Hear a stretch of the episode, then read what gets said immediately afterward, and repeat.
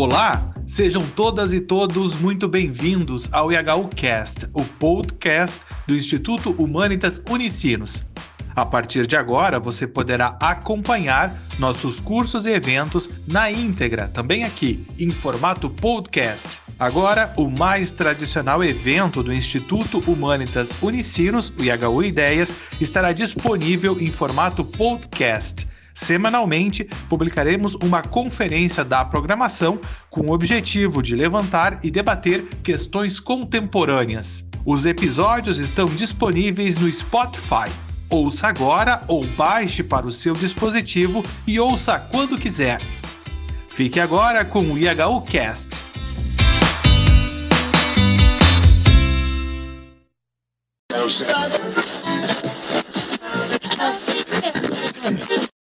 Olá, sejam todos e todas muito bem-vindos a mais este evento do Instituto Humanitas Unicinos, dando continuidade à programação IHU Ideias, que hoje tem como tema pandemia, guerra, fome e a insustentabilidade do agronegócio. Nós contamos hoje com a presença do professor Paulo Peterson, que já está aqui conosco. Olá, professor Paulo, bem-vindo. Que bom que você está aí conosco e aceitou nosso convite. Faço aqui uma brevíssima apresentação de quem é o professor Paulo Peterson.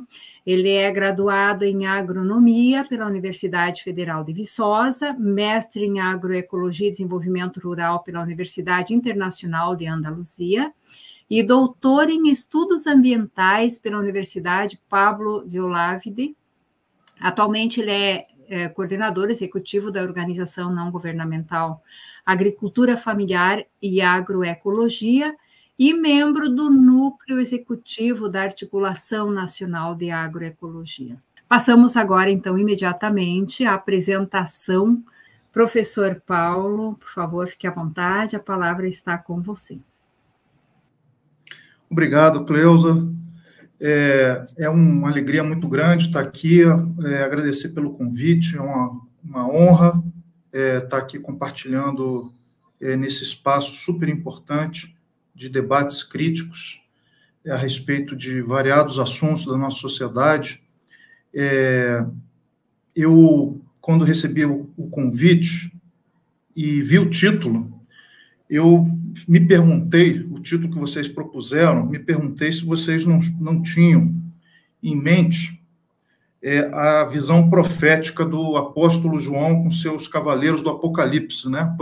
A pandemia, a guerra, a fome e a insustentabilidade do agronegócio. Quer dizer, é, são exatamente os cavaleiros, né? A peste, a guerra, a fome a morte, é, como fenômenos fenômenos que convergem no, no mesmo momento histórico, essa convergência de fenômenos disruptivos que fazem com que, colo colocando mesmo em risco é, a nossa sociedade, né? a civilização, podemos dizer. Né? Pandemia, guerra, fome, é, mudanças climáticas, é, o recrudescimento de várias formas de violência, é, formas mais explícitas de racismo, xenofobia, violência contra mulheres, é, mudanças climáticas, a gente pode enumerar um conjunto de fenômenos que é, vão se expressando e convergindo, e a gente vai vendo isso no dia a dia do noticiário. É, eu acho que essa, é, de fato, é, a lembrar a, a, ideia dos cavaleiros do Apocalipse é, faz todo sentido na medida em que é, nós estamos vivendo uma crise e não várias crises. Quer dizer, que esses vários fenômenos que nós vemos aí nos jornais, no dia a dia, na verdade, é, são expressões ou sintomas de uma única crise que tem raízes estruturais. Então, é sobre isso que é, eu me propus aqui a, a, desenvolver esse título que vocês propuseram, porque é tentar fazer conexões né, entre esses diferentes fenômenos, é, que na verdade é uma crise que tem múltiplas facetas, é, e que muitas vezes, é, e vem sendo essas, essas facetas vêm sendo apresentadas como fenômenos conjunturais, fenômenos episódicos, fenômenos que podem ser é, enfrentados com algumas medidas pontuais e logo voltaríamos à normalidade. É, acho que essa é, é, uma questão que exatamente é, é essa visão que eu quero discutir aqui, exatamente mostrando que é, nós já atravessamos várias outras crises é, do capitalismo é, no passado e que é, foram reguladas ou foram é, enfrentadas com determinadas medidas que a atual crise é, não conseguirá ser exatamente enfrentada com as medidas do passado. A gente está vivendo uma crise totalmente inédita, que ela tem expressões em várias dimensões. Essas que nós estamos vendo aí, a ascensão, uma nova, uma, um novo momento histórico de ascensão da extrema-direita em vários lugares do mundo, também precisa ser entendido a partir de uma expressão dessa crise, uma crise de governança, de descrédito na política é, e nos mecanismos de regulação social é, é, já consolidados na democracia liberal. Então, é, nós não podemos é, entender é, o momento atual sem entender a conexão entre esses diferentes fenômenos. A começar assim, que a gente, com, a, com essa guerra na Europa, é, pela forma como a economia está hiperintegrada e, ao mesmo tempo, dependente é, de recursos fósseis, de energia fóssil, Quer dizer, a forma, quer dizer, gera-se um efeito dominó muito rápido que essas, essas expressões dessa crise ela se alastra rapidamente para o conjunto do planeta, assim como foi a pandemia. É, essa pandemia da Covid-19, embora o vírus propriamente é, tenha, seja muito menos mortal do que a, a, o vírus é, da gripe espanhola, mas os efeitos econômicos foram muito mais brutais agora do que no início do século XX. Exatamente pela forma de organização econômica, social e as formas de governança fazem com que é, um, qualquer problema do outro lado do planeta atinja rapidamente aqui. É, então, é, a, a crise, essa guerra, ela deflagrou rapidamente é, alguns fenômenos, aumento dos custos de petróleo, quer dizer, o petróleo ele ele bateu 140 dólares o barril, quer dizer, foi um preço mais elevado do que na crise de 2008. E assim como na crise de 2008 e na crise de, 2000, e de 1973 também, com o aumento do, com a crise do petróleo, imediatamente isso resulta numa inflação de alimentos e no aumento da fome no mundo. Então, é, esses fenômenos eles não podem ser dissociados, porque a guerra porque os, os personagens responsáveis pela guerra, quer dizer, tem a ver também com o aumento do autoritarismo, uma figura, figuras nefastas como Putin, né, figuras nefastas é, como Zelensky, quer dizer, que são é, responsáveis direto pela, pelo, pelas respostas à crise e a forma como buscam re, respostas é exatamente o conflito.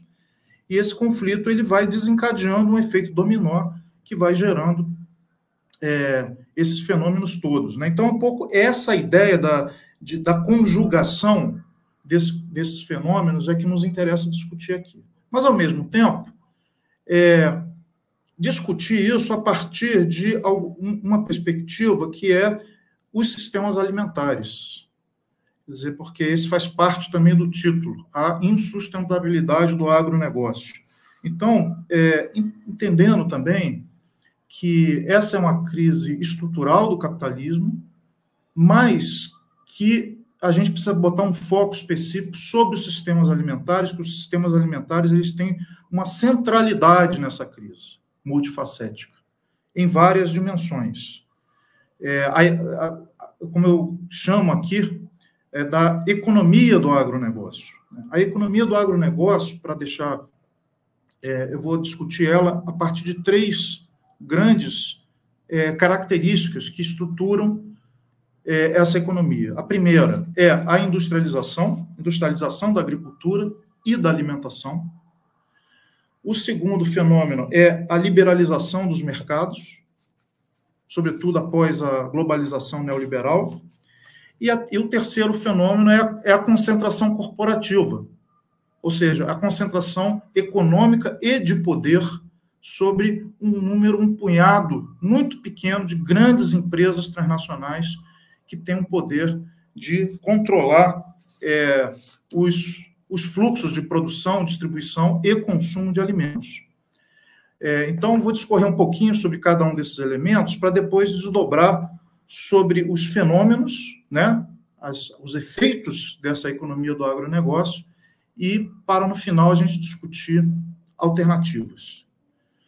Bom, então, é, essa primeira perna né, da economia do agronegócio, que eu estou chamando aqui de industrialização, é exatamente a incorporação é, na agricultura é, de é, uma perspectiva de tecnológica e econômica própria da indústria, né, de você fazer o controle sobre os meios de produção, é, uma dependência estrutural de recursos fósseis, petróleo, basicamente, mas também gás natural, que sem petróleo e sem o gás natural, a, o agronegócio não funciona, nem na produção, nem na distribuição é, e nem no processamento dos alimentos. Então, é, é uma agricultura que, assim, milenarmente, nossas agriculturas foram baseadas em energia solar e biomassa, e de é, 60 anos para cá, desde o pós-guerra, basicamente, é uma dependência crescente de energia fóssil. Então, é, com a perspectiva de ocupação das paisagens rurais, das paisagens agrícolas, com grandes extensões, grandes monoculturas, grandes criatórios, os mega confinamentos, né? É, que, por sua vez, é, são dependentes estruturalmente dos agroquímicos, fertilizantes químicos, é, agrotóxicos é, e rações, né? É, então, por um lado, são é, dependentes estruturalmente do petróleo para produzir esses insumos, é, baseado em energia fóssil, portanto, é um consumo enorme de energia fóssil para produzir, e esses mesmos insumos são toxificantes, toxificam a natureza e a saúde humana. Então, você vê logo as conexões entre mudança climática, problema de saúde, é, exatamente pela lógica industrial, de produção em escala, é, produção em série, que é a lógica dessa economia. A economia é, que, que produz um único, uma única é, elemento, um único item, numa grande paisagem. Quer dizer, o objetivo dessa economia é aumentar a produtividade da mão de obra, portanto, é, dispensar mão de obra, é uma agricultura que dispensa os agricultores, é, em troca, é, consome os recursos da natureza. Consome biodiversidade, o petróleo, que é uma fotossíntese engarrafada por milhões de anos, porque isso, na verdade, é biomassa que está engarrafada, a gente está botando isso na atmosfera. Então, esse é o primeiro fenômeno, o fenômeno da industrialização, que é um fenômeno muito, rápido. Se, se, nós considerarmos a história da agricultura, é um fenômeno que não tem 100 anos essa na, na, na magnitude e que nós conhecemos a agricultura. Ocorre que esse fenômeno de industrialização ele se acelerou muito a partir da década de 90, que é a segunda perna da economia do agronegócio, que é exatamente a liberalização dos mercados internacionais, sobretudo depois do acordo é, agrícola da Organização Mundial do Comércio em 1995. Quer dizer, essa liberalização ela permitiu uma, uma expansão desmedida para todos os lados dessa economia, inclusive havendo um reposicionamento das economias nacionais. A gente vê o que aconteceu no Brasil a partir do final da, da década de 90 para cá. Quer dizer, o próprio agronegócio se afirma como um setor, como uma economia, uma reprimarização da economia brasileira é, e na, nos países periféricos uma, uma destruição da, da, da indústria, né, da indústria nacional. Então, esse tipo de é, lógica de especialização das economias em commodities agrícolas e minerais, é, que é responsável também pela dinâmica expansiva desse, desse tipo de agricultura sobre os ecossistemas, sobre as florestas, sobre territórios de povos e comunidades tradicionais e povos indígenas. Então, a gente é, visualiza também essa expansão econômica é, a razão de vários conflitos, conflitos ambientais, conflitos sociais, é, empobrecimento da população, é, e, ao mesmo tempo, a terceira perna. Esse, esse tipo de lógica econômica, ela, os próprios estados nacionais vão perdendo o controle da regulação desses sistemas, do que se produz, como se produz, qual é a prioridade, é cada vez mais esse, o controle a governança desse sistema é mantido por grandes corporações internacionais que estão no mundo inteiro. Então, para cada etapa dessa, você tem um grupo cada vez menor de empresas que elas vão, nesse período do neoliberalismo, foram um processo de concentração corporativa muito grande, as, as maiores empresas fagocitando as menores, é, ou grandes processos de fusão. Então, você tem determinados setores, setor de fertilizante, de, agro, de dos agrotóxicos, ou mesmo da distribuição é, dos alimentos, do processamento e do varejo, cada setor desse, cada elo desse, por um número muito pequeno. Quer dizer, 90% é, dessa economia é controlada por menos de 10 empresas, no mundo inteiro. Evidentemente que, além de um poder econômico imenso acumulado é, nessas empresas, é, o, é o poder político que, que se trata. Então, a, a, essa, esse poder de incidir e influenciar as próprias políticas públicas para a agricultura e para a alimentação. Então, esse fenômeno é que faz com que, por um lado, é, a agricultura seja produzida é, em bases industriais, com monoculturas, grandes confinamentos, e alto consumo de insumos industriais, e, por outro lado, o consumo dos alimentos, é, alimentos de ultraprocessados, industrializados, muito distantes de um alimento da natureza, porque a própria indústria também tem o interesse de produzir em série e em escala, produzir barato um alimento, mas um alimento de baixíssima qualidade. Não é sem razão que é, hoje, não, é, em vários países, é, do mundo, no Brasil inclusive, é, a má alimentação é uma das é a principal é, causa de agravos à saúde pública, né? As doenças crônicas não transmissíveis, diabetes, câncer, é, é, problemas cardiovasculares em geral, é, resultantes da má alimentação. Então, nós conseguimos, por um lado, todo o discurso, toda a retórica relacionada à superação da fome, o Brasil, é, com um conjunto de políticas que foram adotadas nos anos 2000, é, saiu do mapa da fome da FAO. Mas começamos um outro fenômeno, que é o fenômeno do sobrepeso, da obesidade associada à má alimentação e problemas de saúde também derivadas é, da má alimentação. Cada coisa dessa precisa ser entendida como parte de um mesmo fenômeno, portanto mudança climática, é, degradação, é, degradação da natureza, do, do, da biodiversidade, dos corpos hídricos, violência no campo, problema de saúde e assim sucessivamente. É, são elementos que fazem parte de uma lógica de organização econômica da alimentação, da produção agrícola e da alimentação.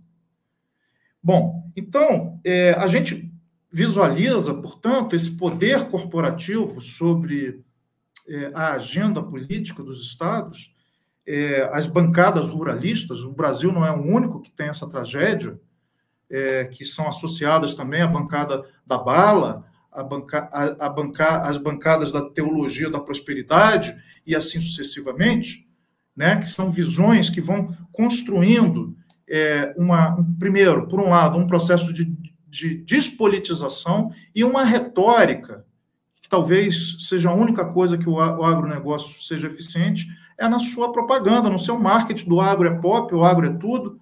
Essa ideia que ela tem tido um, um conseguiu achar um discurso muito eficiente de transmitir é, a noção de que o, o agronegócio ele sustenta a economia nacional, muitas vezes reconhecendo que existem alguns problemas, mas que esse seria um mal necessário. Se nós queremos alimentar uma população crescente, né, é um mal necessário. Então, é, e sempre se fica aquela pergunta, mas se não for agronegócio, como é que nós vamos fazer? Então, é aquela ideia de fechar qualquer possibilidade à discussão de alternativas. Então, esse, essa força política e ideológica que existe, é, é, que nós conhecemos bem no Brasil, mas não é em nada diferente no que se passa em outros países da América Latina, é, na Ásia. Na África tem características diferentes, mas também a gente vê a força dessas corporações. É, a gente vê, pode pegar o exemplo é, muito, acho que bastante debatido, da, da questão dos agrotóxicos. É, como que como que essa bancada, esse projeto de lei é, 629 de 2000, 6299 de, dois, de, de 2002, chamado pacote do veneno, que é, eles dizem que flexibiliza, na verdade, eu acho que é um desmonte né, das regras para registro dos agrotóxicos. É, inclusive, é, mudando, faz parte do pacote, deixar de chamar de agrotóxico e passar a usar o termo pesticida, porque o agrotóxico é um termo, segundo eles, que não define muito bem a função é, desses produtos, desses venenos. É, e, na verdade, é, o conceito de agrotóxico é um conceito produzido no Brasil com uma grande vitória, de dizer exatamente o que são. Eles são tóxicos não só para as pestes, mas são tóxicos para o meio ambiente, para a saúde. Então, é, eles querem é, desfazer essa conquista da década de 80 ainda. É, bom, enfim, mas isso aí é simplesmente esse exercício de ocultação retórica, né, é, que o agronegócio ele é bastante eficiente. Mas assim, o que, que diz esse, esse projeto que está é, ainda tramitando? Quer dizer, é a perda de atribuições centrais da Anvisa, que regula é, a, a saúde, né, e o do IBAMA, que são os efeitos sobre o meio ambiente, é, retirando e, e, trazendo isso, as atribuições de, de registro, principalmente para o Ministério da Agricultura, que é exatamente onde se manifestam os interesses econômicos dessas grandes empresas. E a alegação principal é que o sistema antigo, que é um sistema que se adota em outros países, Estados Unidos, inclusive, berço dessas empresas, alega-se que era muito moroso para liberação é, do, desses produtos.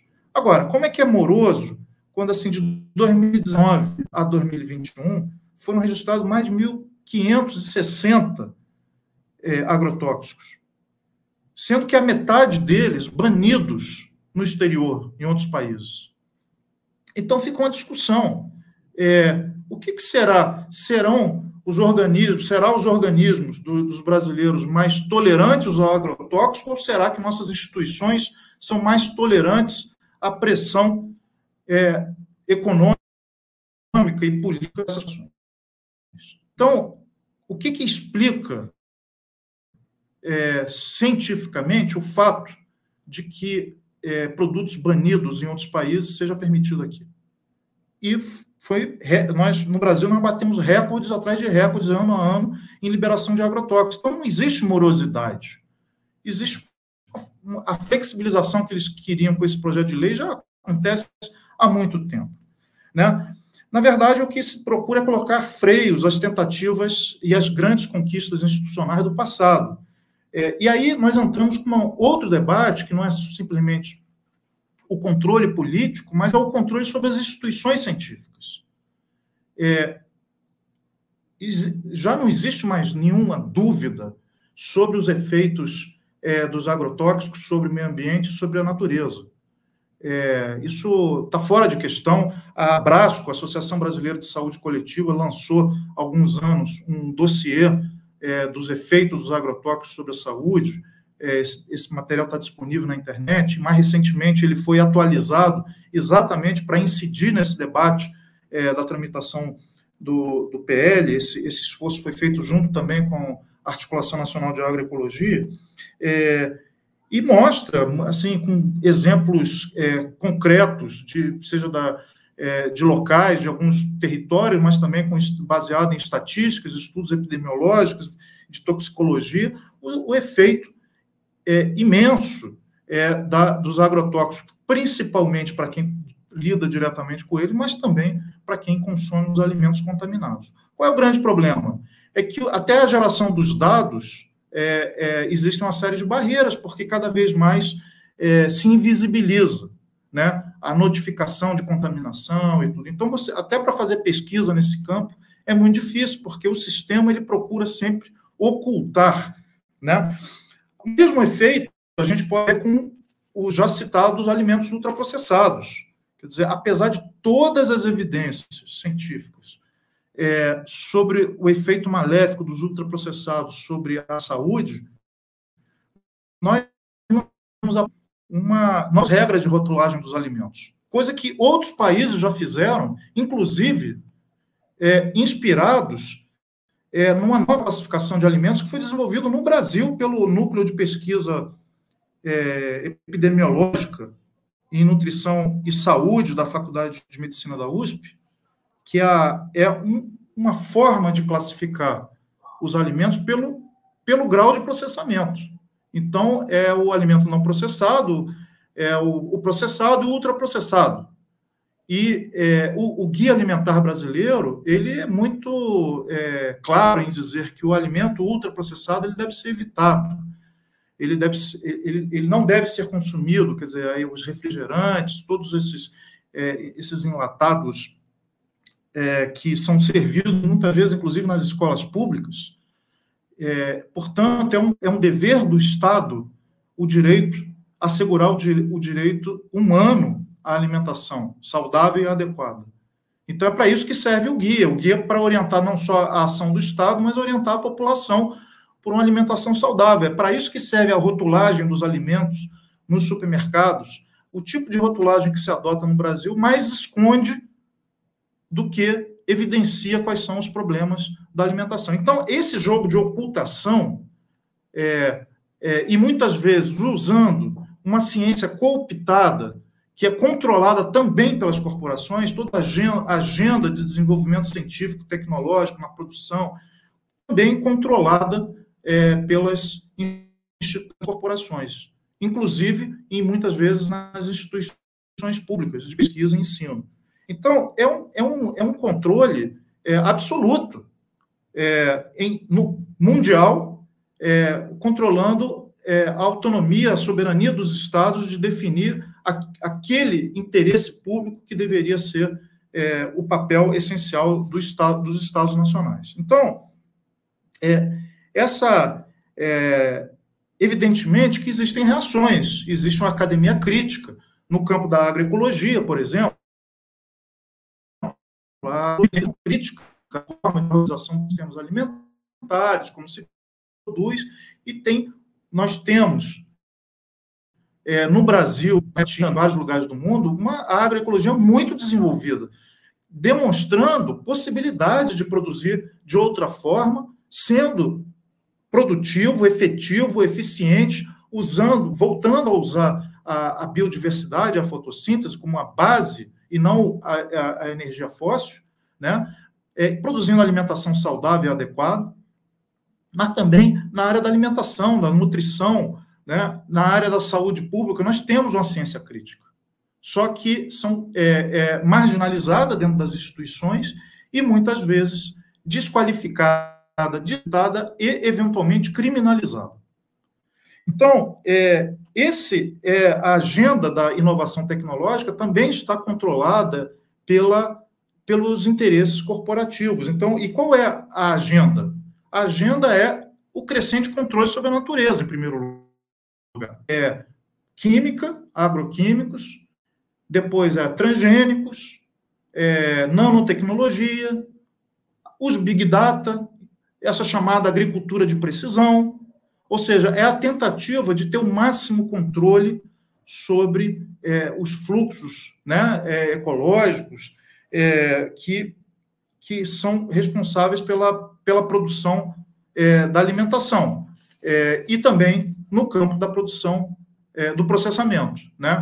Então, a, a indústria de alimentos também vem desenvolvendo um, um, arsenal, a palavra arsenal acho que é bem, é, bem adequada, porque, na verdade, é uma guerra contra a natureza.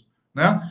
Então, é, esses são os objetivos, é aumentar a escala, aumentar a escala econômica, aumentar, é fazer com que a alimentação funcione com, na, na, na, em produção em série, e não mais como historicamente a agricultura se fez, com culturas alimentares próprias, baseadas no vínculo com os ecossistemas, portanto, o uso da valorização da biodiversidade, uma, alimentação diversificada, prato colorido, vindo diretamente da natureza e não ultraprocessado, e cada região tem é, o, a sua cultura alimentar, essas culturas estão sendo completamente destruídas. E uma padronização da alimentação é, no mundo. Então, é, esse tipo de fenômeno é, é, o fenômeno, assim, é o interesse econômico de lucro, e lucro no curto prazo é o que orienta a, a, a, inovação tecnológica, as políticas públicas e a forma como a gente se apropria da natureza. Mas a natureza se rebela. A natureza é um ator é, também na política. E a natureza se rebela. Então, quanto mais tenta controlar a natureza, vão surgindo novos insetos, novos patógenos, é, micro-organismos, né? E como resposta, mais agrotóxicos, mais transgênicos, mais. Então, é uma inovação tecnológica que está sempre tentando resolver problemas criados pela própria tecnologia. Então, é, à medida que os recursos vão se degradando, é, o desequilíbrio ecológico, a tecnologia vai avançando no sentido de buscar soluções para o desequilíbrio gerado pela própria tecnologia. Em vez de trabalhar em sintonia com as dinâmicas dos ecossistemas, e procurando equilíbrios, que é exatamente o que faz o manejo é, da biodiversidade alimentar, é, nós vamos gerando crescentes desequilíbrios e procuramos combater esses crescentes desequilíbrios, gerando mais desequilíbrios, ou seja, estamos empurrando o problema para frente.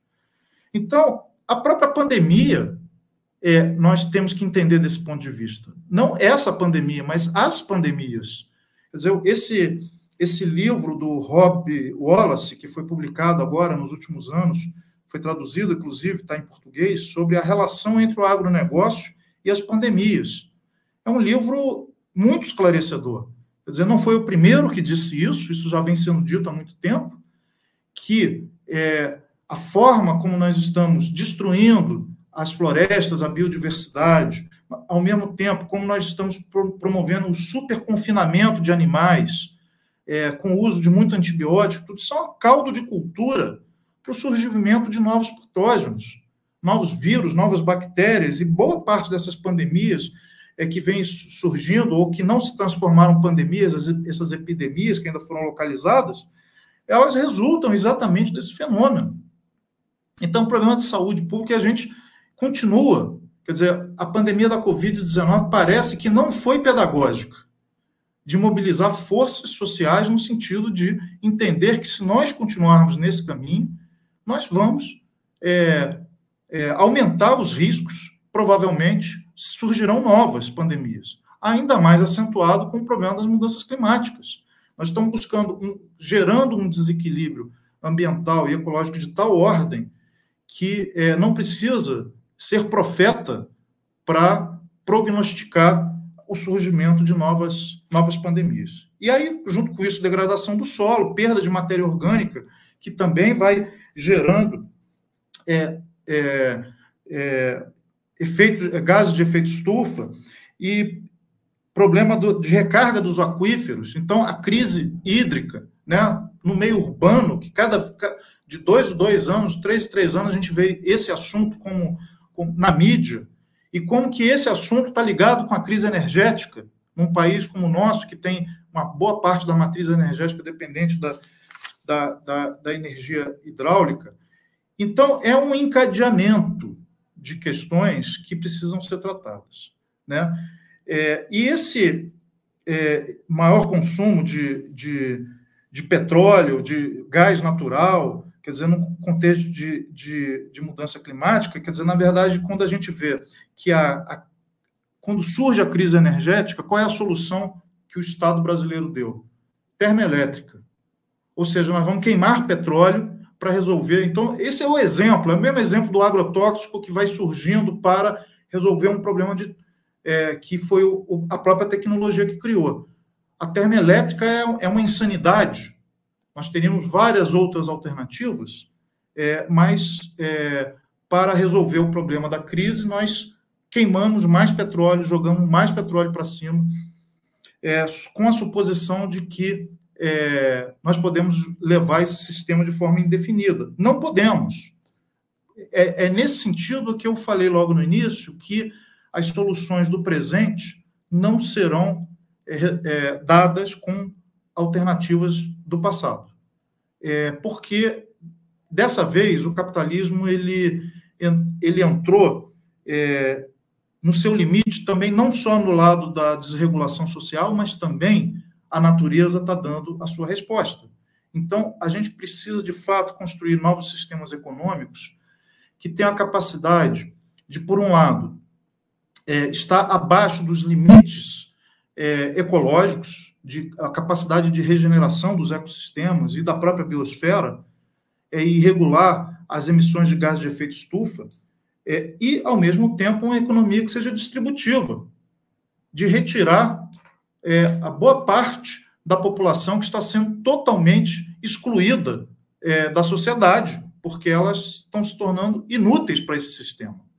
Então, é um sistema que, ao mesmo tempo, degrada é, as condições biofísicas mesmo de existência do sistema e que concentra a renda e exclui por outro lado. Então, nós é exatamente essa necessidade de balancear. O, a, a o relatório, esse último do IPCC, da, do painel de mudanças climáticas, ele foi muito eloquente, porque são dados assim que nós já vivemos uma situação muito dramática, é, mas os dados é, divulgados agora, quer dizer, que previam é, o alcance daquele aquele famoso ponto 1,5 graus é, de aumento da temperatura média em relação ao século XVIII, né, que é a era pré-industrial, é, esse ano passado nós já tivemos 1,2 graus. Isso que foi o ano mais quente, entre os anos mais quentes já registrados, foi o ano passado. É, esse 1,5 estava sendo previsto inicialmente nos primeiros painéis para 2050. Esse último relatório já fala que será daqui a 10 anos, se nós não fizermos nada. Então, é, e, e, depois da divulgação do relatório, estoura a guerra.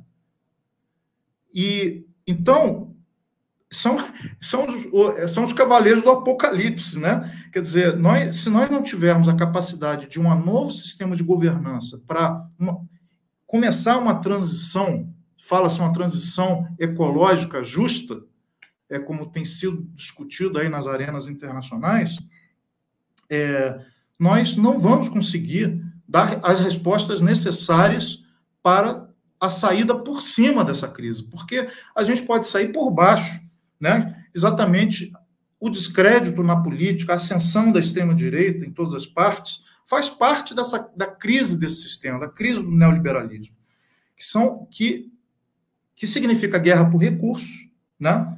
É, o, então, esses fenômenos eles precisam ser entendidos dentro de um fenômeno histórico e não como fenômenos isolados, autônomos entre si. Não são, não são fenômenos conjunturais, são fenômenos estruturais. Essa inflação de alimentos que nós estamos assistindo no Brasil é um fenômeno, é um fenômeno mundial. Foi divulgado agora recentemente o, um, um índice mundial de preço de alimentos esse índice, ele desde que foi criado, ele nunca foi tão alto. Mais alto do que na Segunda Guerra Mundial, mais alto do que em 73 e mais alto do que 2008. Nós chegamos a esse ponto agora, em abril. É, agora, é paradoxal também que um país como o Brasil, que se apresenta como um celeiro do mundo, nós estejamos assistindo a situação que nós estamos vendo aqui. Quer dizer, o, o relatório é, do Pensan, da rede de pesquisa em soberania, segurança alimentar e nutricional, divulgado é, no ano passado, mas com dados do final de 2020, mostrava que uma população equivalente a São Paulo estava em segurança alimentar grave. E, para colocar em bom português, fome. É uma população do tamanho de São Paulo, no país do agro, passando fome. Evidentemente, é, essa situação de lá para cá, a tendência é que tenha se degradado mais ainda. E naqueles dados, eles ainda diziam metade da população é, padece por algum grau de insegurança alimentar. Metade da população do país do agro. É, um quarto dessa, dessa população, crianças.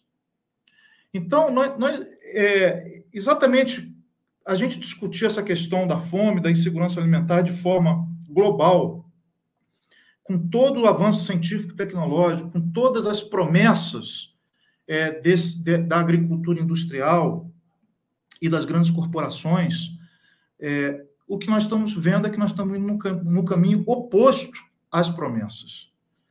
É, então, é, essa inflação de alimentos, é, vista agora, ela, evidentemente, nós temos que considerar que a produção muito dependente de petróleo, como o petróleo sobe, sobe tudo, sobe os custos de produção. Subiu o custo de fertilizantes. A Ucrânia e a, e a Rússia são grandes produtores de fertilizantes.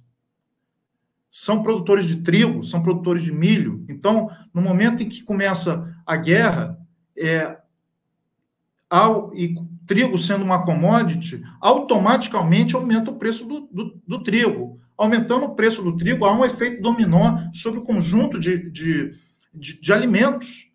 Então, é, ver como é que o sistema é frágil, ou pouco resiliente. Qualquer efeito ele vai gerando, ele vai propagando em cadeia, gerando é, crises em todas as partes do mundo. Agora, evidentemente, que os Estados nacionais deveriam ter um papel regulador para mitigar é, esses efeitos no momento de crise. É, o Brasil, há pouco tempo atrás, teve uma política nacional de, de segurança alimentar e nutricional. Política essa que foi absolutamente desmontada. Então, nós não precisaríamos, apesar da crise internacional, estar vivendo a tragédia que nós estamos vivendo no Brasil. É, por um lado, essa inflação de alimentos, é, por outro lado, a perda de poder aquisitivo da população. A gente, essa semana mesmo, acho que antes de ontem, é, foi divulgado que é, o salário mínimo brasileiro, pela primeira vez, o primeiro governo que entregará um salário mínimo menor do que quando assumiu. Ou seja, desemprego crescente, perda de poder aquisitivo e inflação. É uma combinação trágica, é, sobretudo no campo da alimentação. Agora, o que, que ocorre? Nós estamos produzindo cada vez menos alimentos e estão produzindo cada vez mais commodities de exportação. As áreas para expansão do agronegócio estão avançando sobre áreas onde antes se produzia alimento. Vamos pegar o caso do arroz. O arroz, há 30 anos atrás, 40 anos atrás, era produzido em várias regiões do Brasil. Hoje, o arroz é produzido basicamente no Rio Grande do Sul. Por que isso? Porque as regiões tradicionais de produção de arroz, outras que não o Rio Grande do Sul, vão sendo ocupadas por soja, vão sendo ocupadas por é, commodities agrícolas em geral. Onde antes havia uma agricultura familiar de base camponesa, produzindo alimentação diversificada para abastecer os mercados regionais, hoje nós temos soja para exportação. Então, é, não só o país do agro vive sérios problemas de segurança alimentar, mas as regiões do agro dentro desse país são as piores também. Se nós vamos nas regiões do, do Mato Grosso, é, bom, é, as regiões onde o agronegócio se desenvolve, mais se alastra mais fortemente, são exatamente as regiões onde nós vemos as maiores desigualdades sociais, maior nível de desemprego estrutural e maiores índices de fome. Então, não tem absolutamente nada a ver a retórica do agro, da produção de alimento e o que eles entregam em termos de qualidade de vida, em termos de, de alimentação. Então, esse desmonte, quer dizer, o papel que o Estado poderia exercer é, no sentido de regulação, de compras públicas, nós não temos mais estoques públicos. Os estoques públicos de alimentos, que é, um, é uma grande estratégia exatamente para esse momento onde existe inflação dos alimentos, é, o Estado intervir no mercado é, entregando os estoques. Compras públicas de alimentos, o programa de aquisição de alimentos da agricultura familiar, ou seja, você fomentar aquela economia interessada em produzir alimentos, que é a agricultura familiar, não é o, agronegócio. O agronegócio está interessado no negócio e na lucratividade de curto prazo. Nós vimos aqui também essa semana é, a tentativa de tirar impostos de exportação do frango. Ora, no momento em que nós estamos passando por uma situação de desmonte, de descalabro, é, de inflação de alimentos, fome, a nossa prioridade é exportar o frango? Onde está o, o poder regulador do Estado? O poder regulador do Estado, na verdade, não é que haja uma, uma desregulamentação dos mercados. Há uma regulamentação em favor dos interesses corporativos. É outro tipo de regulamentação. Esse discurso de desregulamentação ele é muito falso também, porque você desregulamenta em favor de um e regulamenta em favor de outro. O que nós estamos falando aqui é que precisa ser regulamentado em nome do interesse público, em nome do direito humano à alimentação saudável e adequada. É para isso que existe um Estado soberano e democrático que, que deve é, colocar o interesse público no primeiro lugar. Então, é, esse tipo de discussão sobre os sistemas alimentares, por isso que a gente diz que os sistemas alimentares estão na centralidade dessa crise, dialoga com todos esses cavaleiros do apocalipse aí, né? Pandemia, a fome, né? A destruição ambiental, a violência, a guerra. Nós vemos como a, o nível de violência, o recrudescimento da violência no campo, violência urbana, violência contra mulheres, violência contra é, negros, contra povos indígenas. Isso tudo vem de uma necessidade expansiva de uma economia, da economia do agronegócio, que não tolera a possibilidade dos territórios estarem ocupados por aqueles que não vão produzir a seu serviço, que está produzindo é, com outra lógica. Então, é, a própria desqualificação da agricultura familiar, que ocorre mais recentemente. Então, esse é, é o fenômeno de desmonte que nós estamos enfrentando, então, assim, para pensar um pouco, é, evidentemente que eu estou falando aqui de colapso, de apocalipse, de disrupção, mas nós temos alternativas. Nós temos alternativas que precisam ser conhecidas, defendidas é, pelo conjunto da sociedade. Alternativas de reconstrução da economia, uma economia é, voltada para o, para o bem-estar social, e o Estado tem um papel fundamental na regulação da economia. A economia não pode estar entregue ao interesse é, do mercado.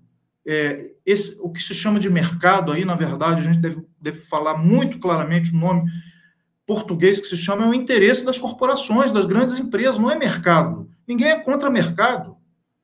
A gente quer mercados que sejam funcionais ao interesse público. Então, é, essa é, é, a grande questão que nós precisamos discutir. Nos sistemas alimentares, é, é isso que eu estava falando agora há pouco. Quer dizer, nós precisamos de um Estado que regule o preço dos alimentos, que faça compra de alimentos, que apoie a reconstrução dos mercados é, tradicionais, os mercados regionais, os mercados de bairros, aquilo que vinculam a produção ao consumo nos próprios territórios nas próprias regiões. Esses mercados estão sendo destruídos com o avanço do agronegócio. Então, não é que nós sejamos contra a, a, a, o mercado propriamente. Esse discurso neoliberal, que não, vocês são contra, não somos contra o mercado. Nós somos contra vocês controlarem o mercado, porque vocês não têm não agem no mercado pelo interesse público. O mercado tem que estar subordinado ao interesse público. Então, no caso da alimentação em particular, é, nós do campo da agroecologia, nós falamos muito na ideia de, no conceito de relocalização dos sistemas alimentares. O que, que significa isso? Aproximar a produção do consumo.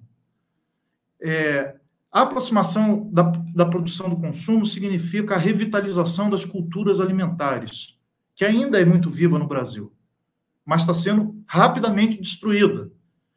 Essa cultura alimentar significa também uma cultura agrícola, uma cultura de manejo é, produtivo dos ecossistemas, da natureza, produção com biodiversidade, produção usando os ciclos da natureza, usando a biomassa, a fertilidade dos solos, é, então, trabalhando com conhecimentos populares e científicos juntos, uma, quer dizer, abrir caminhos para uma, uma, uma outra perspectiva científica.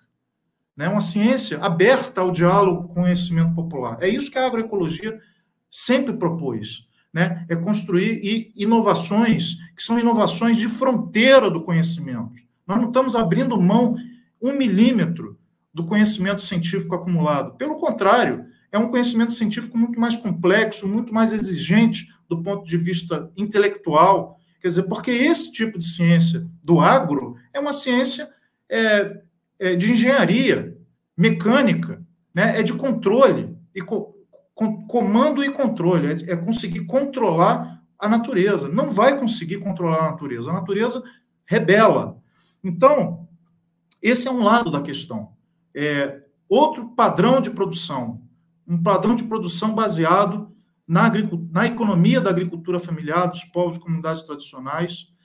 É, ao mesmo tempo, a gente precisa de um outro padrão de distribuição, precisamos de mercados locais, precisamos. E uma, uma, os consumidores precisam também se atuar como agentes políticos em defesa da, da, da alimentação é, saudável. Bom, então, nós, da Articulação Nacional de Agroecologia, a gente está lançando, inclusive foi ontem mesmo, o um lançamento de um, um novo processo de incidência política nas eleições. Nós estamos entrando num período eleitoral e esse tipo de questão que nós estamos colocando aqui, debatendo, é, precisa entrar na agenda. Nós não podemos continuar é, uma agenda estritamente é, falando em crescimento econômico, como se o crescimento econômico por si puxasse todas as outras benesses vão vai gerar emprego, vai, vai baixar o custo das coisas e tudo. Crescimento econômico, dependendo do padrão de crescimento econômico, pode ser um desastre. O crescimento econômico do agronegócio é um desastre. As regiões onde o agronegócio cresce, o PIB cresce, mas o índice de desenvolvimento humano cai. A natureza é destruída. Então, não é qualquer crescimento econômico. A gente, portanto, precisa de uma agenda política para disputar ideias na sociedade e, inclusive, dialogando com as diferentes candidaturas no plano estadual e federal, colocando ideias. É possível, há caminhos, e o Brasil é rico em experiências.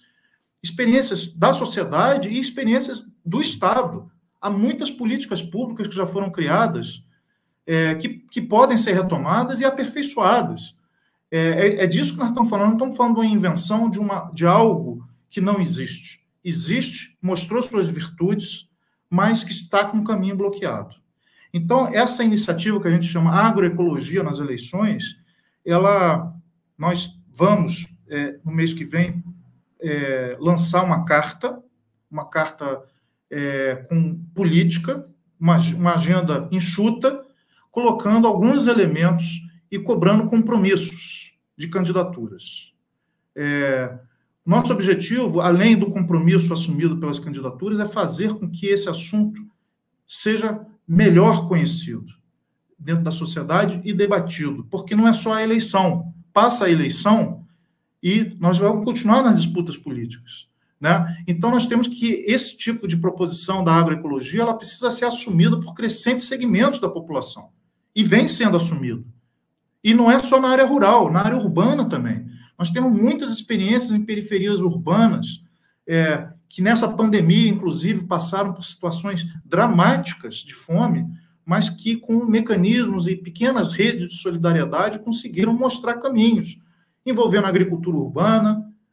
O processo, a agricultura urbana foi um grande fenômeno, uma explosão durante a pandemia. São as respostas autônomas que vão sendo geradas nos territórios e que o Estado precisa estar atento, no sentido de reconhecer e apoiar outro tipo de lógica. Agora, essa economia é, dessas experiências não tem nada a ver com a economia do agronegócio. O objetivo não é produzir lucro. Isso tem a ver com a economia social e solidária. Então, o diálogo entre a agroecologia e a economia solidária é direto. Outro tipo de mercado, outro tipo de lógica de distribuição da alimentação baseado na, em, em, outros valores. Valor da solidariedade, basicamente. Então, é, esse, o, o Estado, portanto, tem que fazer reconhecer um dispositivo que está na nossa Constituição, que é o direito humano à alimentação. Portanto, alimento não pode ser uma mercadoria como outra qualquer, regulado livremente nos mercados. Alimento precisa ser regulado como um direito. Esse é o, é, é, é o debate que nós fazemos. Então, nessa carta, é, ainda está sendo elaborada, mas algumas questões são muito claras. É, a começar pela questão agrária. Questão agrária, num, num, país como o Brasil, é uma questão que nunca foi resolvida. O agronegócio que não existe mais, não faz mais sentido falar em reforma agrária. Ora, é, nunca foi resolvido e o que está acontecendo é contra a reforma agrária, um novo fenômeno de concentração de terras. Então, reforma agrária é uma condição fundamental para a gente construir outro tipo de economia dos sistemas alimentares. É, outra forma de apropriação da natureza, baseado na agricultura familiar camponesa, nos povos é, tradicionais, porque eles têm muito maior eficiência no uso dos recursos. Essa ideia de que a, o agronegócio é produtivo, isso é uma balela. Como é que pode ser uma, uma economia produtiva se ele está totalmente dependente de petróleo, dependente de insumos químicos? Da onde vem isso? Vem da natureza. Vem da natureza e volta para a natureza na forma de resíduo, de gases de efeito estufa. Onde, que eficiência é essa? Nós temos que fazer essas contas. Então, nós precisamos de uma economia que regenere a natureza e não que destrua, destrua a natureza. Além de regenerar a natureza, ela gera trabalho, trabalho digno. Não é trabalho semi-escravo, que muitas vezes a gente vê nas fazendas do agronegócio. Trabalho é, gere alimentação saudável para consumo local, alimentação fresca, não é ultraprocessada, promovendo saúde. Então, é uma agricultura que a, a própria lógica de organização social dessa agricultura, ela gera um conjunto de efeitos positivos que vão derrubando os cavaleiros do apocalipse um a um. É a fome, os conflitos, né? É, as mudanças climáticas vão ter uma agricultura muito mais adaptada às mudanças climáticas, que já são inexoráveis. Mas nós temos ainda o que fazer. Não, o jogo não está perdido. E, e mudar o sistema, a lógica de organização dos sistemas alimentares é crucial. E o, e o Brasil é um país crucial nessa agenda. Então, na nossa carta, a questão da reforma agrária está colocada, a defesa de territórios de povos de comunidades tradicionais e indígenas. Inclusive, eu até coloco aqui, é, fiquei sabendo hoje que o Supremo Tribunal Federal vai retomar o julgamento, agora em 23 de junho, é, da, daquela, do, da demarcação de terras indígenas como um direito originário, e a nefasta tese do marco temporal. Então, nós vamos precisar da, imediatamente voltar àquelas mobilizações, porque isso voltará a ser discutido é, no Supremo Tribunal Federal. Então, é, fica aviso de, é, dessa notícia aí, mas da necessidade de nós nos mobilizarmos imediatamente, isso não ficará para depois da eleição. E, inclusive, é um processo que passa no judiciário. Enfim, mas voltando, a questão, da, a questão agrária, ela também toca nas questões ambientais. As legislações ambientais foram destruídas. Os processos de regulação, a gente precisa retomar ele, alguns elementos do Código Florestal, quer dizer, a forma, a política ambiental, ela muitas vezes ela, ela é muito penaliza quem sempre conservou e abre todos os espaços para quem destrói. Então, é, é necessário ocupar os ecossistemas né, com gente que conserve os ecossistemas e não ocupar os ecossistemas com esses que destroem. Então, esse é um ponto, certamente é um dos pontos centrais da nossa carta. Outro ponto fundamental é o que eu vinha falando agora da uma política de abastecimento alimentar. É preciso que o Estado é, se insira é, decisivamente na regulação da, da produção da alimentação. Então, a retomada de programas que já existiram. É, nós, durante a pandemia, nós defendemos, é, os movimentos sociais defenderam é, é, políticas né, de fortalecimento da agricultura familiar que foram por duas vezes vetadas pela presidência da República. Quer dizer, e certamente, se essas iniciativas fossem aprovadas, que foram aprovadas, bom, melhor repor a ideia, foram aprovadas unanimamente no Congresso. E quando chegou no Palácio, foi vetado. É, certamente nós não estaríamos passando a essa tragédia que nós estamos passando agora, pelo menos no grau que nós estamos passando. Então, é, nós precisamos responsabilizar. Tem responsável tem endereço. Essa tragédia que nós estamos passando tem responsável. Então, é, a gente precisa retomar um conjunto de, de políticas na área de abastecimento. Vai ser feita também uma conferência popular soberania e segurança alimentar é, a partir das organizações que participavam do antigo CONSEA, Conselho, Conselho de Segurança Alimentar e Nutricional, que foi destituído no primeiro dia do atual governo. Assim como vários outros conselhos de participação social. Participação social é fundamental. Um Estado democrático de direito precisa ter participação social na elaboração de políticas, no controle social das políticas. Então, é, esse conjunto de iniciativas, mas também é, é, o desmonte né, que foi feito de, dessas políticas, a gente precisa revogar um conjunto de medidas é, que, que foram tomadas nos últimos anos, desde 2016, que são medidas extremamente nefastas é, para é, a construção dessa outra economia. Então, é uma agenda que toca em vários elementos, é, envolve vários ministérios e que nós, evidentemente, não vamos conseguir simplesmente ganhando uma eleição. A gente precisa ter força política. Então, a nossa estratégia é ganhar a eleição, ter candidatos e candidatas nos diferentes, no federal, nos estaduais, no legislativo, no executivo, comprometidos com essa agenda, mas, ao mesmo tempo, a gente sabe que isso não basta num país dominado por uma elite predatória, é, excludente, violenta, é, como a nossa. Uma elite que tem medo do povo. É, e a gente, e, então, portanto, a gente precisa juntar força, acumular força para enfrentar essa elite. Então, é, eu espero que eu tenha conseguido dar um panorama sobre a conexão entre esses diferentes fenômenos e a necessidade de enfrentá-los é, estruturalmente. Então, vou, vou parando por aqui para preservar um tempo para o nosso debate. Obrigado. Mas obrigada, viu, pela sua, pela sua exposição, trazendo tão, eh, tão é, num, num, período de tempo tão curto, tantos elementos, para começar nos ajudando a compreender a, as interconexões da grande problemática que vivemos hoje, especialmente a questão da, da, da violação do direito fundamental ao alimento, né? E também nos, nos, nos auxiliando num esforço que nós estamos sempre de novo desafiados e compreender, que é essa questão da interconexão desses diversos fenômenos, eventos, da, da grande problemática que, que aí está posta. Eu gostaria de começar aqui destacando a, o comentário de Carol, nos dizendo, Carol, Carol Lima, é, que diz o seguinte: é necessário destacar, o, o, enfatiza bastante a importância da agroecologia, né? É, como uma perspectiva importante aí, e a Carol Lima diz o seguinte, que é necessário destacar aí também o risco de cooptação da agroecologia promovida pela agricultura familiar pelo império agroalimentar hegemônico. Uh, ainda uma ênfase da Bárbara sobre a importância de valorizar os agricultores que produzem orgânicos. A Carol Lima continua destacando ainda o fato de que a agroecologia é territorial, diversa.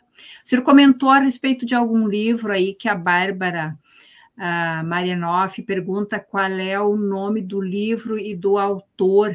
Se Bárbara quiser é, retomar aqui a referência, sempre essas contribuições são, são interessantes aí no, no debate. Temos mais um comentário, não identifico aqui o nome da pessoa que colocou, que diz o seguinte: que a hegemonia é uma arma potente. Como funciona isso a nível de Brasil?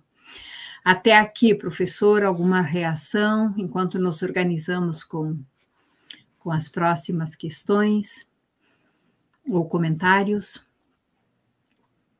Não, obrigado pela, pelas questões, é, são todas ótimas, porque é, permite o desenvolvimento né, das ideias. Né? É, primeiro, Carol, é, essa questão que você levanta, ela é, é muito real, a questão da, da cooptação, ou da cooptação, nós vamos colocar assim, a tentativa de cooptação, é, porque nós também temos que usar nossas estratégias de defesa. Né?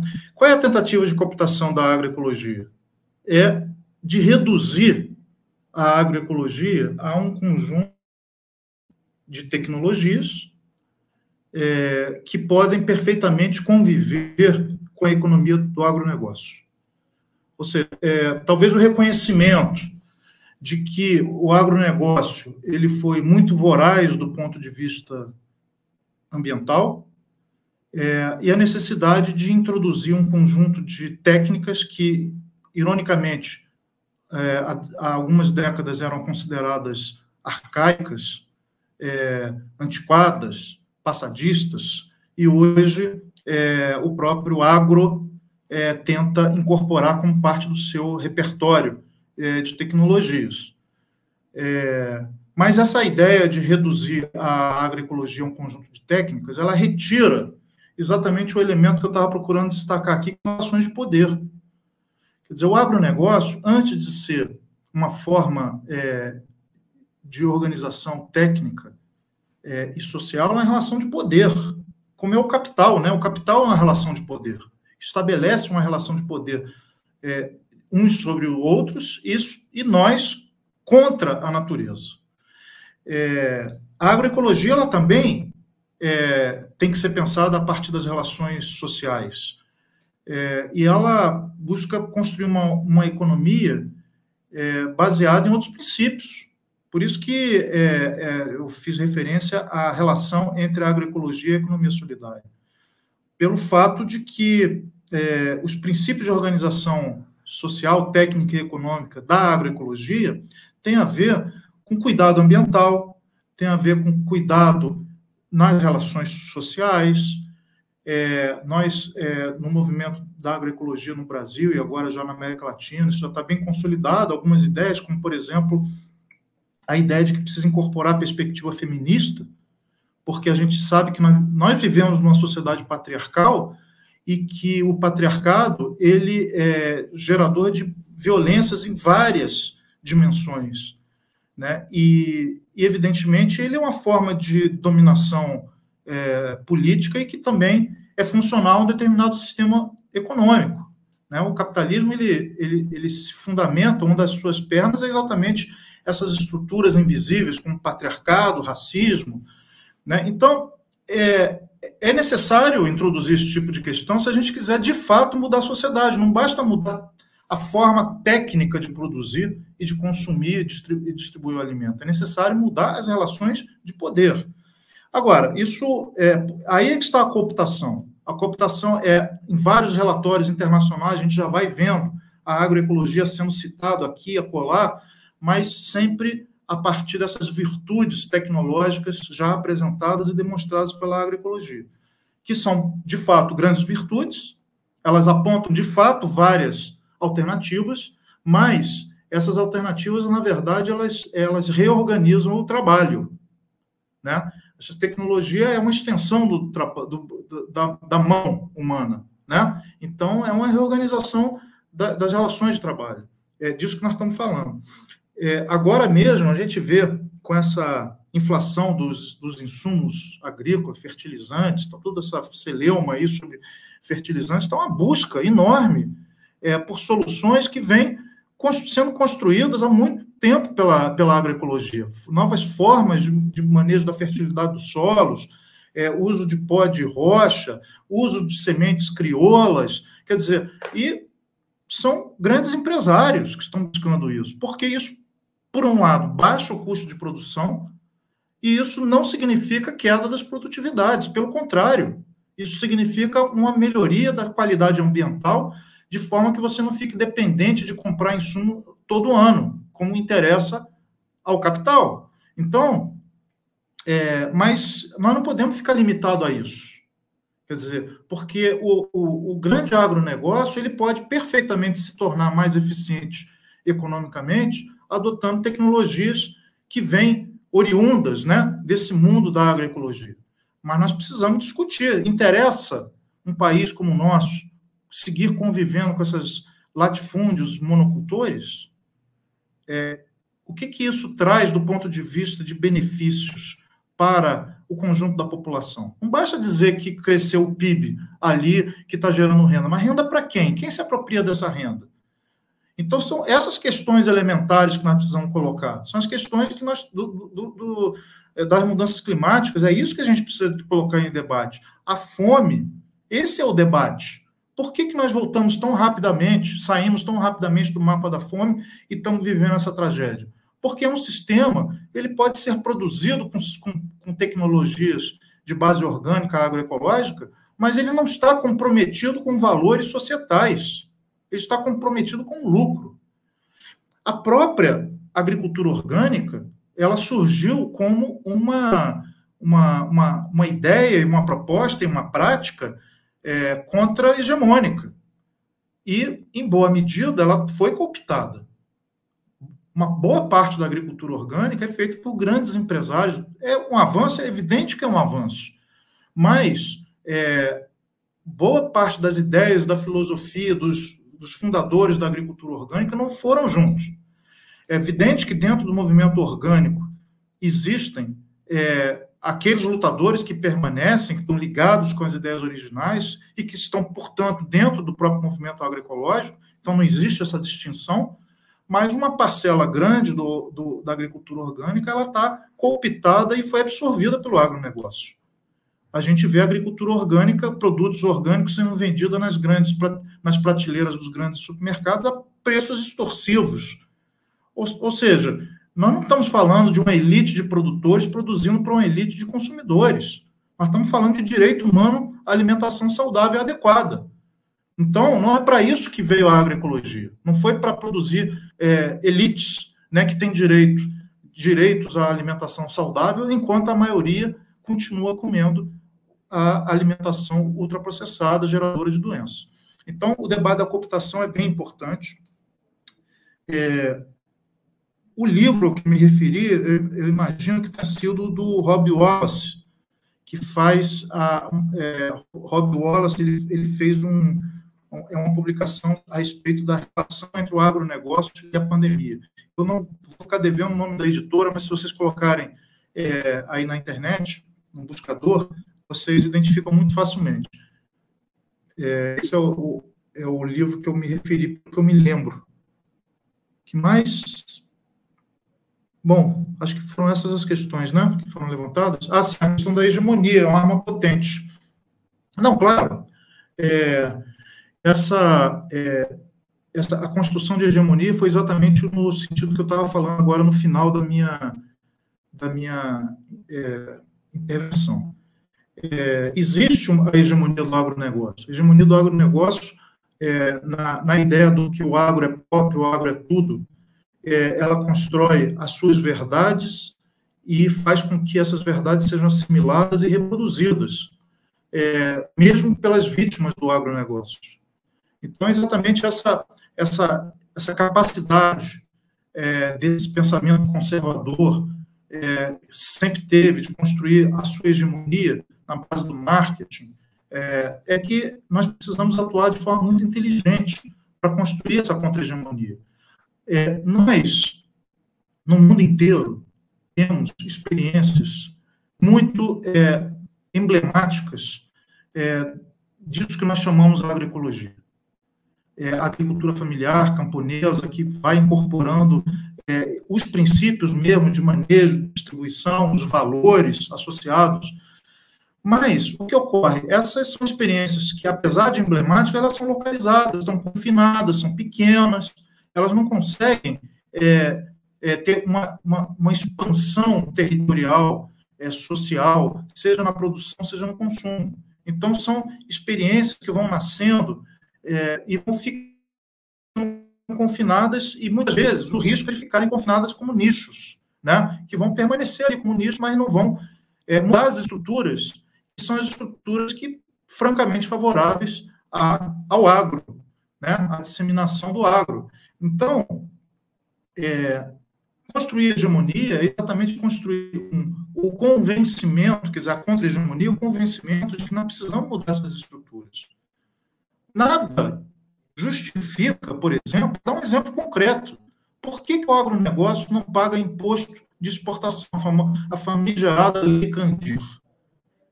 Por que, que o, o, o agrotóxico não paga imposto?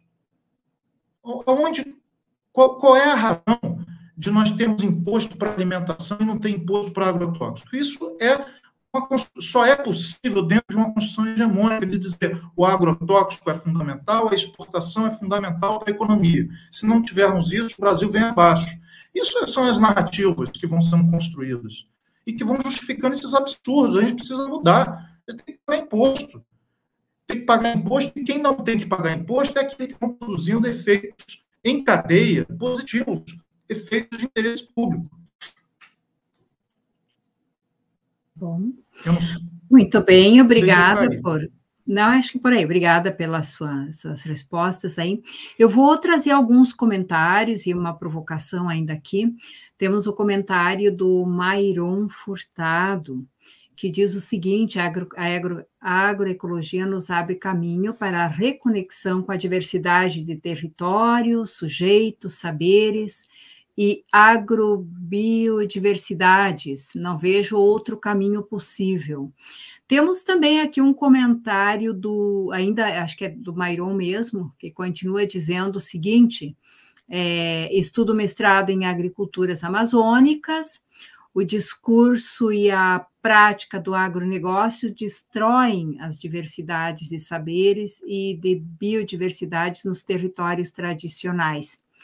Continua, voltando um pouco antes aí, com um comentário do Rodrigo Almeida Noronha, e logo depois ele faz uma provocação aí com uma pergunta, ele diz o seguinte, ele veja um movimento do agronegócio goiano, goiano, sendo articulado, evidentemente, com vontade de lucros maiores, substituição de insumos agrotóxicos por controle biológico, outras estratégias que são ecológicas. Aí ele comenta o seguinte: agroecologia, ou ecologia, sem luta de classes e jardinagem. Provocação aí, se quiser comentar.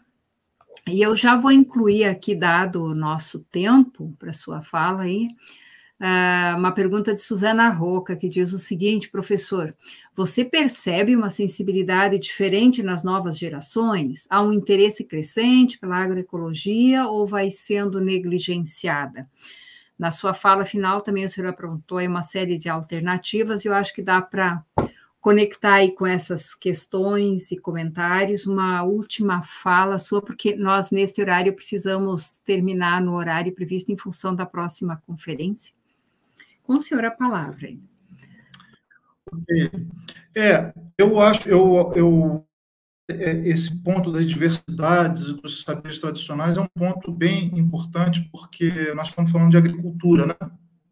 É, esse sufixo aí, ele precisa ser retomado, substituir o negócio pela cultura, voltar a trabalhar com o conceito de agriculturas, é, caminhos, é, diversidades, é, e as culturas, elas são desenvolvidas exatamente na relação com o entorno, né? com a sociedade e com a natureza.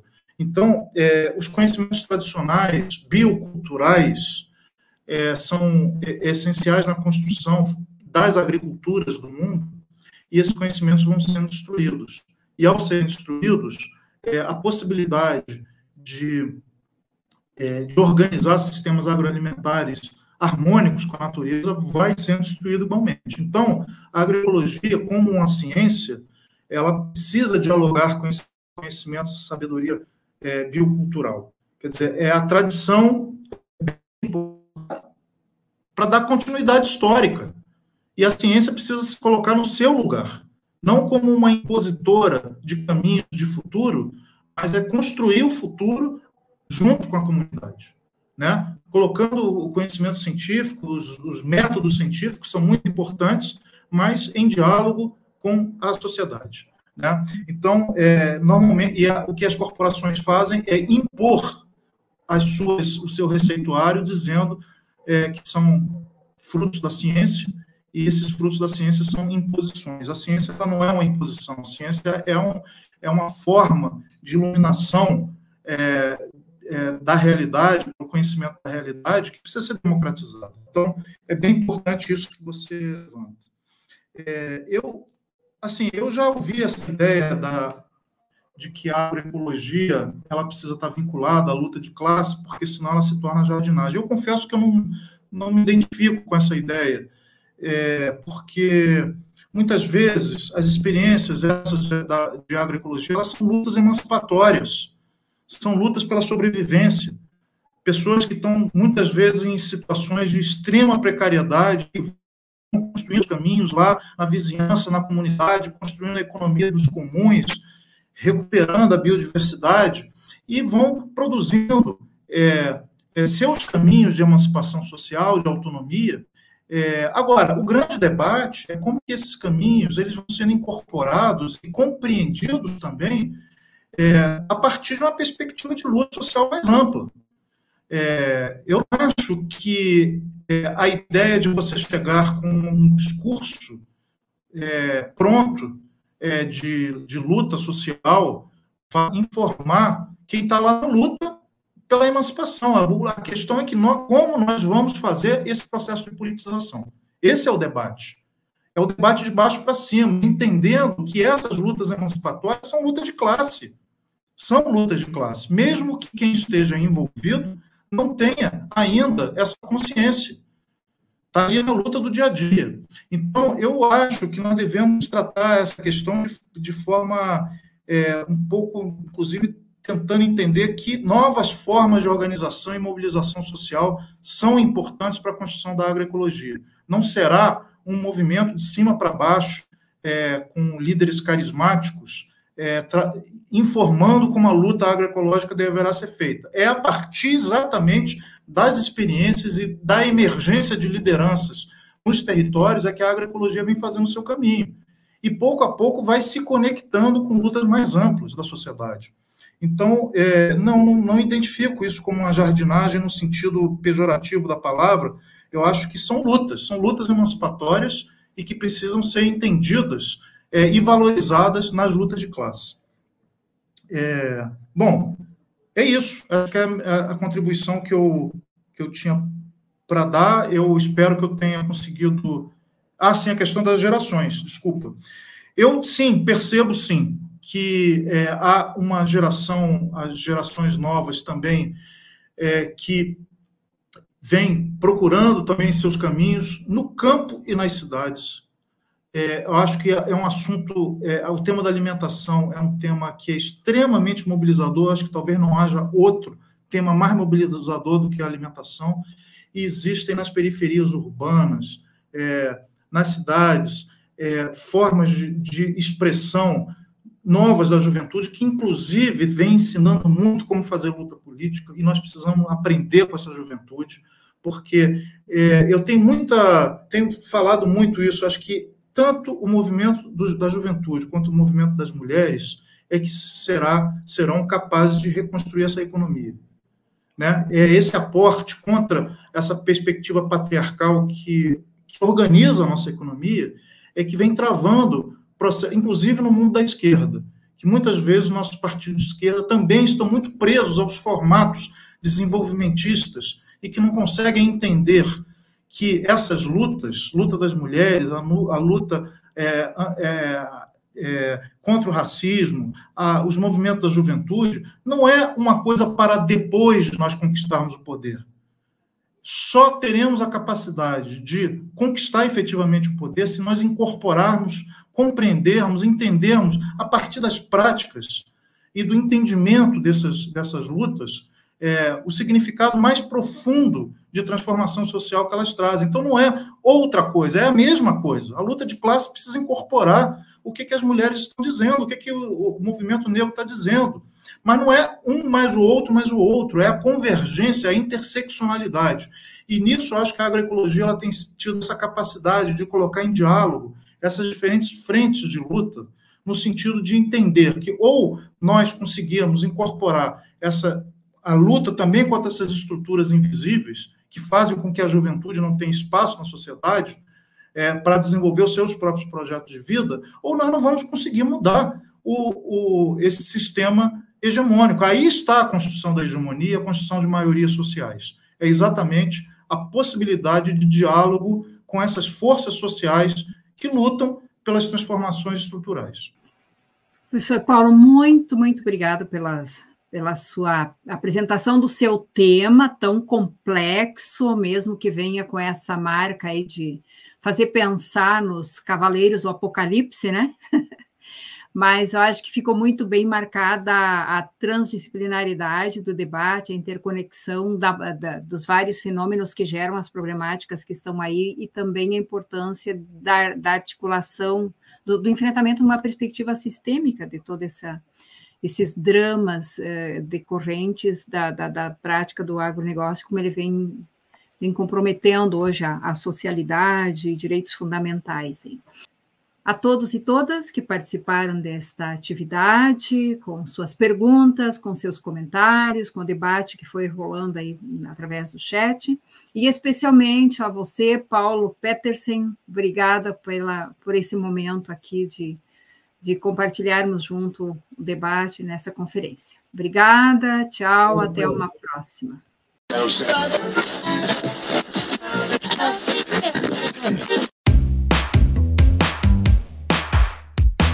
Esse foi o IHU Cast, uma realização do Instituto Humanitas Unicinos, o IHU, da Universidade do Vale do Rio dos Sinos. O podcast do IHU tem montagem e edição de Lucas Chardon. Abertura e encerramentos comigo, João Vitor Santos, e direção de Ricardo Machado. Acompanhe o IHU também nas redes sociais e nos siga no seu tocador de podcast para não perder os novos programas. Até mais!